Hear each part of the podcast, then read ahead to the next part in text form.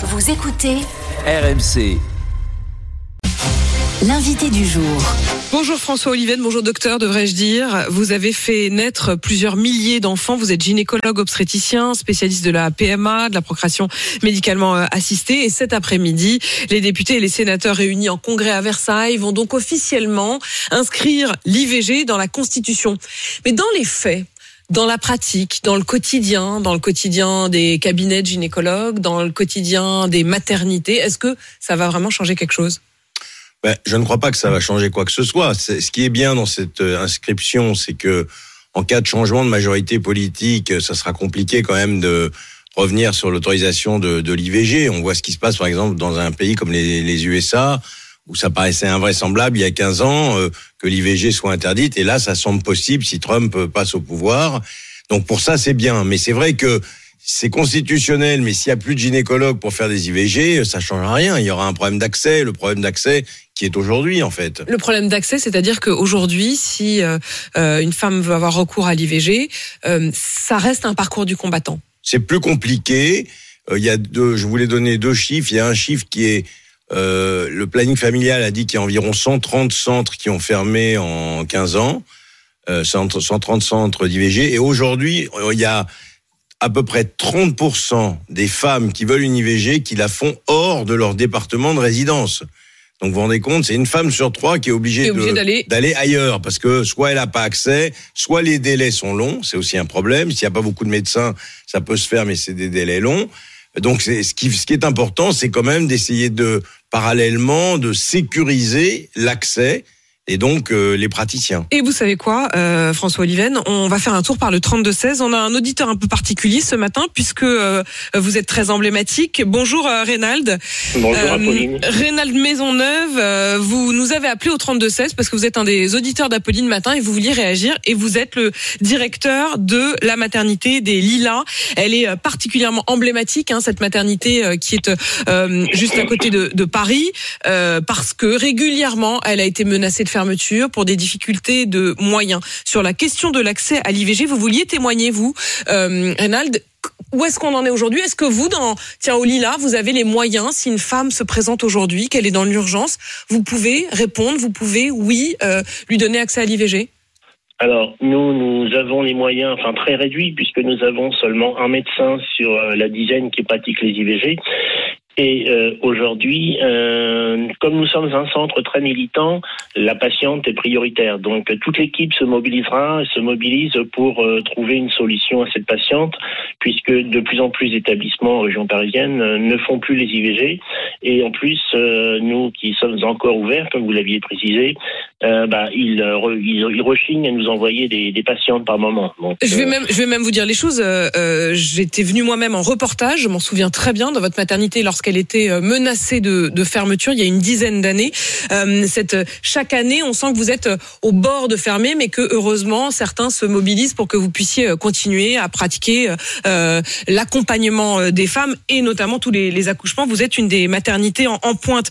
Euh, Reynald, vous dites j'ai un médecin sur mes 10 médecins qui pratiquent les IVG. Ça veut dire quoi? Ça veut dire que euh, il y a de moins en moins de médecins, vous le disiez à l'instant, professeur Oliven, qui pratiquent des IVG. C'est quoi? C'est une question de choix? C'est une question de moyens? C'est pourquoi? C'est une question de choix. Ils invoquent tous leur clause de conscience et on ne peut rien faire contre ça. Et pourquoi? Pourquoi il y a ça? C'est-à-dire là, c'est une question vraiment de médecin, c'est pas une question politique c'est une question de médecin, effectivement, c'est une question de, euh, philosophie, je pense, de une, conception de vie. Après, euh, comment est-ce qu'on peut, on est, on est confronté à des difficultés puisqu'il nous faut des gynécologues obstétriciens pour accoucher, même si l'ARS veut encore nous fermer, nous a menacé la semaine dernière de fermeture. Mais euh, nous n'avons aujourd'hui qu'un médecin qui est militant, le docteur Sissala, qui se reconnaîtra et que je salue, car toute l'équipe est mobilisée. Mais sinon, pour les gynécologues obstétriciens, on ne peut pas, hélas, leur imposer leur opposer leur clause de leur clause de conscience. C'est peut-être cette clause qu'il faudrait faire sauter. François Oliven, professeur Oliven, justement cette clause, euh, et d'ailleurs le, ministre, le ministre de la Justice l'a bien précisé, elle est maintenue. Alors, là, il faut rappeler qu'elle a été instaurée au moment de la loi Veil. Moi, moi, la clause de conscience, elle ne me choque pas. Il y a des gens qui sont contre. C'est vrai que c'est un acte. Hein, qui nous appelle. Non, mais c'est un acte qui n'est pas anodin. Donc, euh, on peut avoir une clause de conscience. Moi, ce qui me pose problème, c'est que on puisse engager dans des centres. Alors là, les lilas, c'est peut-être particulier parce que comme il vient de le dire, il y a un problème, il lui faut un certain nombre d'obstétriciens. Mais vous avez des grandes structures hospitalières qui ont plein de demandes de, pour avoir des postes plein temps. Je pense qu'on devrait restreindre l'embauche à des gens qui, un, n'ont pas cette clause de conscience, et deux, qui, si jamais tout d'un coup cette clause de conscience leur vient six mois après leur embauche, s'engagent à renoncer à leur poste. Parce que c'est un peu facile, vous allez dans un, dans un hôpital où il y a un centre d'IVG et vous dites, ah ben attention, oui, mais moi, je je veux pas. Donc euh, le, le, le, le médecin, l'obstétricien qui a pas envie de faire d'IVG, ben, il a qu'à aller travailler dans un centre où il n'y a pas d'IVG, ou en privé, ou ailleurs. Parce que sinon, c'est la, la, fin. Il bloque. Il bloque. Alors après, il faudrait voir s'il y a un vrai problème de de, de nombre. Ah, mais moi, j'aimerais bien comprendre quand même, parce que vous, professeur, professeur Oliven, et vous, euh, Rénal, qui nous appelez au 3216, qui êtes le patron de la, de la, de la maternité des Lilas, j'aimerais quand même comprendre pourquoi est-ce qu'il y a plus de médecins aujourd'hui qui invoquent cette clause de conscience. C'est quoi? C'est des raisons Bon, y a, je pense qu'il y a une partie des gens, c'est des raisons religieuses, c'est un grand mot, mais vous, vous mais pourquoi plus aujourd'hui qui est bah, Parce qu'il y a un regain de, de, de, je sais pas, de de gens qui, qui mettent la vie. Euh, vous savez, c'est moi je, suis plutôt spécialiste de la PMA. Là, je sors de mon terrain. Mais disons, dans la PMA, on a exactement le même problème avec beaucoup de gens qui sont opposés à la PMA et qui, pour des raisons donc morales ou de conscience, ne considèrent que l'embryon ne doit pas être touché, doit pas être manipulé. Souvenez-vous, il y a, je crois, une, à peine une dizaine d'années, le président du syndicat des gynécologues obstétriciens avait fait une sortie euh, lunaire où il avait dit que c'était un attentat à la vie, euh, etc.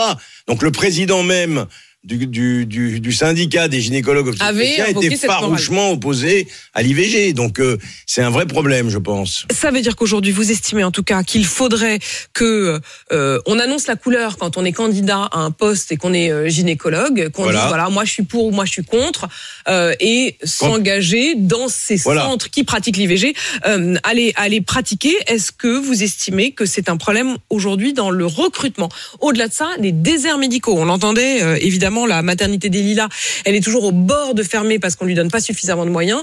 Euh, et c'est au, et c'est pas dans un désert médical absolu. Euh, non mais Qu'en est-il quand on est une femme qui veut euh, pratiquer un, un, IVG et qu'on est dans la Creuse? Le problème, c'est que vous allez toujours avoir cette, cette, cette opposition entre maintenir des accouchements. Donc, quand vous allez avoir un candidat qui veut bien être gynécologue obstétricien et faire des accouchements, mais qui veut pas faire des IVG, que vous avez un centre d'IVG, vous allez vous retrouver en porte-à-faux par rapport Parce à votre activité. Parce que vous avez besoin absolument d'avoir un médecin qui Parce vient que c'est quand même, il faut le dire, c'est une activité qui est qui est moins valorisée, qui est qui est moins intéressante, il faut le dire. Donc si on n'a pas euh, en soi en, envie de de conserver aux ça veut dire qu'aujourd'hui, ceux qui pratiquent, les médecins qui pratiquent l'IVG sont militants pour reprendre le terme du. du ben, je pense du que je pense que certains sont militants, d'autres considèrent que quand on est médecin, vous savez, moi j'ai souvenir au début de mes études, j'avais un de mes un de mes collègues qui ne voulait pas soigner les gens qui fumaient. Vous avez toujours des gens qui ont des, des lubies, etc. Moi, Genre, je pense euh, que c'est de leur faute, quoi c'est de leur faute, donc pourquoi les soigner? Donc moi je pense que quand on est gynécologue obstétricien et on fait